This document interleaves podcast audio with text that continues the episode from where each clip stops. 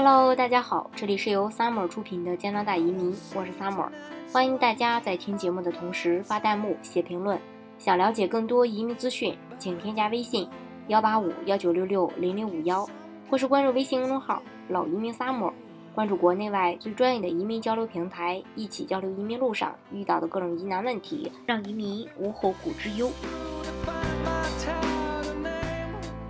今天呢，跟大家分享的内容呢，是一个非常沉重的话题啊，呃，但是我还是想说，还是想呼吁大家去重视这件事情。其实呢，今天我也在其他的平台上发布过相关的内容，但是呢，很快都被系统给删除了，说我违规呀，怎么怎么地的。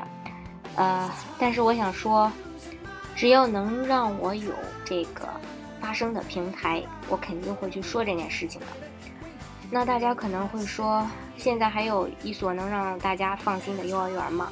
其实当然是有的，不单有，而且很多。那出钱越多，可以放心的概率就越高。不过呢，总是有万一。那最近，呃，就这两天发生的这个事儿吧，也许就是万一。嗯，我们总是在强调没有钱是万万不能的，而刻意的去忽略另一句钱不是万能的。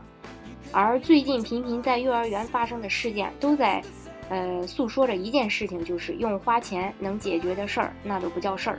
北京、上海，这都是在国际上可以代表中国形象的城市。不过很遗憾的是，一家幼儿园就足以抵消这些城市几十年建设而换来的美轮美奂，一夜之间把我们在某个点上打回原形。别管是国内知名高科技企业，还是牛交所的上市公司。也别管是一个月三千还是一个月过万，一个国家的发展，如果曾经忽略了某些重要的东西，那是迟早都要，呃，被补课的。只是最近这一连串的事儿吧，打击的是爸妈们那那一颗脆弱的，呃，爱子之心。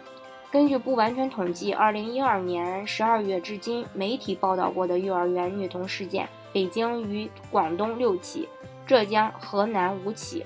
河北、福建四起，其中常见的虐待方式就是体罚、殴打和扎针。那为什么说幼儿教师会对这个幼儿下手呃狠手呢？很大程度上，这个与国内的师资严重不足，还有幼师普遍不受重视有关。从我们掌握的数据来看，从很早就开始，中国的幼儿园资质优秀的教师就已经无法满足人民群众日益增长的需求了。那按照二零一三年教育部印发的《幼儿园教职工配备标准暂行》，呃，全日制幼儿园的教职工与幼儿的比例需求已经达到了一比五到一比七。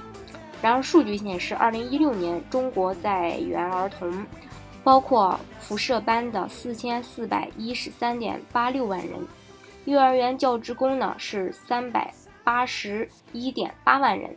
教职工的幼儿比例约为一比十二，若达到一比七的目标，需要新增幼儿教职工二百四十八点八万人，而这几乎是中国学前教育专业学生十一年的总和。不过，上面的数据是所有幼教职工人数的总和，而如果只计算专任教师与幼儿的比例，则是十九点八比一，也就是说，一个中国幼教老师要面对的将是二十个孩子。从中国各地区幼儿园师资这个配置情况来看啊，全国只有六个省市达标。即使经济发达的沿海省份师生比例同样处于严重失衡中，你现在就知道这个问题有多么严重了。那尽管国家规定从事教育行业首先必须拥有教师资格证，但是从统计来看，幼儿园无证上岗的情况呢十分普遍。二零一五年发布的报告显示，全国拥有幼教资格证的在职教师占比是百分之六十一，持非幼教教师资格证的占比是百分之十七，那无证教师占比则达到了百分之二十二。这个比例在农村地区呢也更为严重，高达百分之四十四。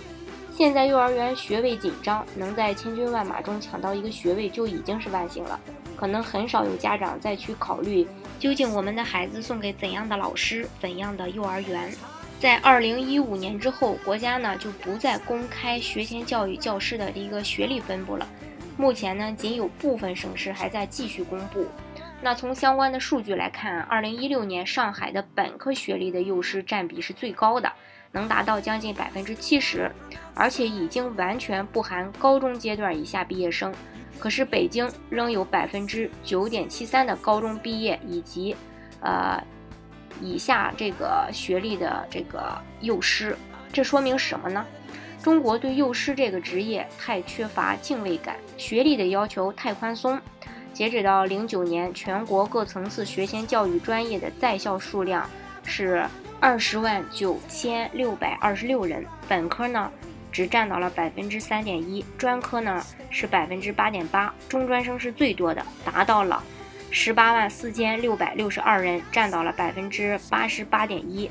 不过呢，能说教育不好是跟幼师学历有关吗？我还不是被我那没有小学毕业的奶奶一把拉扯大的，还能健壮，生活愉快。其实你别别说啊，还是真有关系的。那自己的孩子犯错，作业不会写，或者是晚上该睡觉的时候大吵大闹，你能在内心反复告诉自己这是亲生的，来平息自己的怒火。而当一个老师同时面对十几个吵闹的孩子，没有相当的爱心，没有符合水平的智商和情商，是很难把控住这个局面的。事实上，就在幼师素质领先全国的上海，这个月初便有保洁阿姨给孩子。喂芥末的事件，加上连续不断出现的幼儿园恶性事件，这些呢都在提醒着我们，中国的发展存在着严重的系统性短板，比如幼儿教育。事实上，这个短板呢也早就暴露了。现在许多地方幼儿园的学位也是一席难求，经常出去呢，一个幼儿园招生，家长可能会提前几天排队的这种盛大的场景，热度呢。只追楼市调控前的某些热门楼盘的一个抢楼风潮，北京的某个幼儿园呢，就有家长带着帐篷、行军床，家长排队五天五夜去给这个呃孩子报名去。那对于很多中国年轻的父母而言，呃而言呢，能让孩子上幼儿园就已经是莫大的成功了。那在中国，民办幼儿园的比例已经超过了三分之二。根据教育部颁发的幼儿园工作。规程以及教师资格条例，幼儿园园长及教师的学历水平应该都在大专以上。园长呢有三年以上幼儿工作经历，保育员拥有高中以上的毕业程度。所有人呢都必须持更持证上岗。这样的门槛实现起来难吗？那看过呃之前的这个数据就就知道了，确实是很难的。那么这个门槛高吗？对比美国一点都不高。美国要求幼儿园的这个学历水平必须是本科以呃，或者说本科及本科以上。如果你是专科毕业的，那先把学前教育的课程都修学一遍，把这个证考齐了才能上岗。他们需要什么课程呢？有大脑研究与语言学理论、儿童心理、电子教学。那在技能要求上，有一个词呢被反复的去强调，就是爱，爱幼儿也爱你的这份工作。那再看看北京市幼儿园。托儿所办园所条件标准，呃，大专以上幼师比例降到了百分之八十。保育员的毕业程度呢是初中以上就可以。那与中国幼师低门槛的相匹配的是幼师的一个低薪资。那这两天出事的北京朝阳的那个幼儿园呢，普通班孩子的每月学费大概在三千五左右，国际班的学费是四千八左右。那不包括幼儿园兴趣班学费、伙食费、一次性用品费等等。但是这里的教师的月薪只在两千到三千之间。呃，这种薪资水平与城市的低端劳动力相比没有任何的优势，更加不能让幼师对自己的工作有强烈的认同感。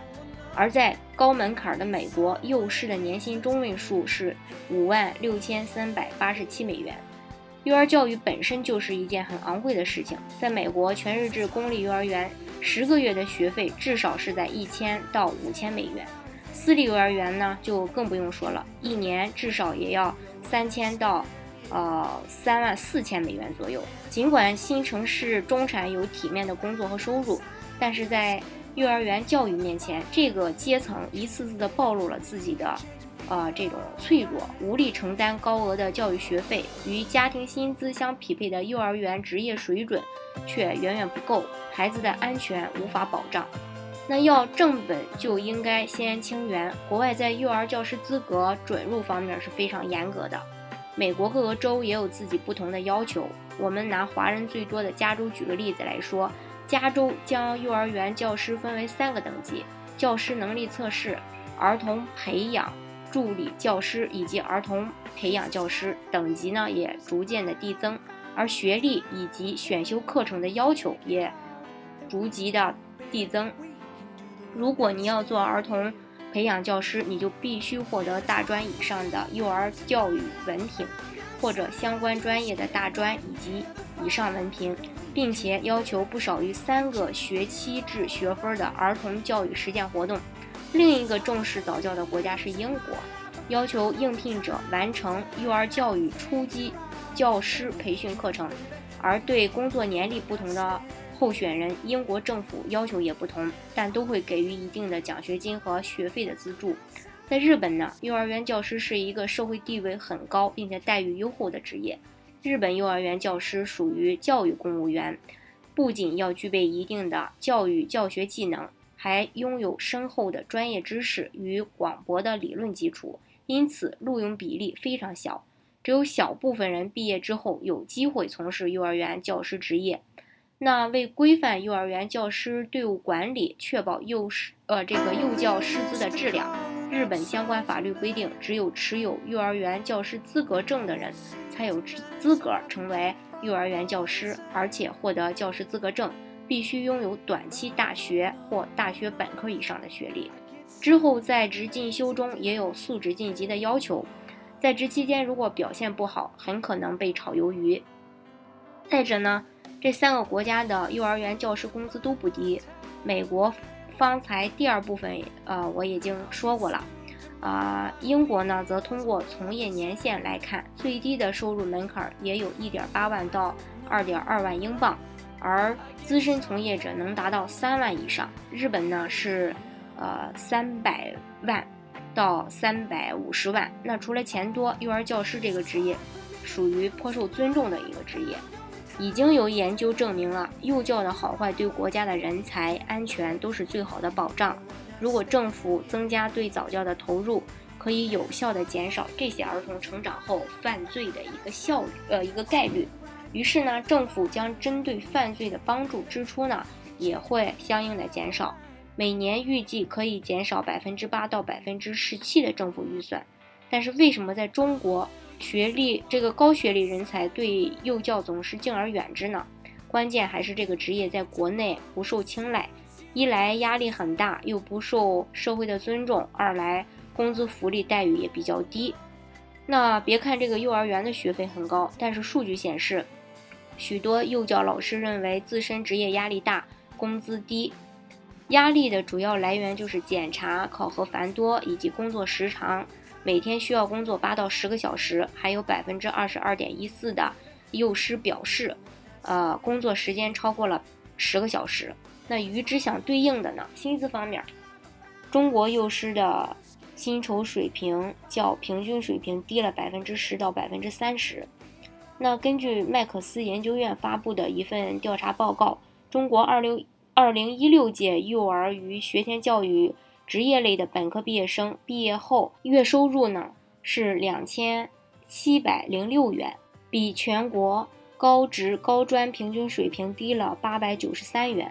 中国人有句古话：“种什么因就收获什么果。”幼教呢是中国经济高速发展三十多年的灯下黑，现在呢它只是初露峥嵘。中国的教育正进入一个恶性的循环。那我们这一代人总是把孩子送给当初学习成绩不如自己的人来教，或许呢，现在亡羊补牢还为时不晚。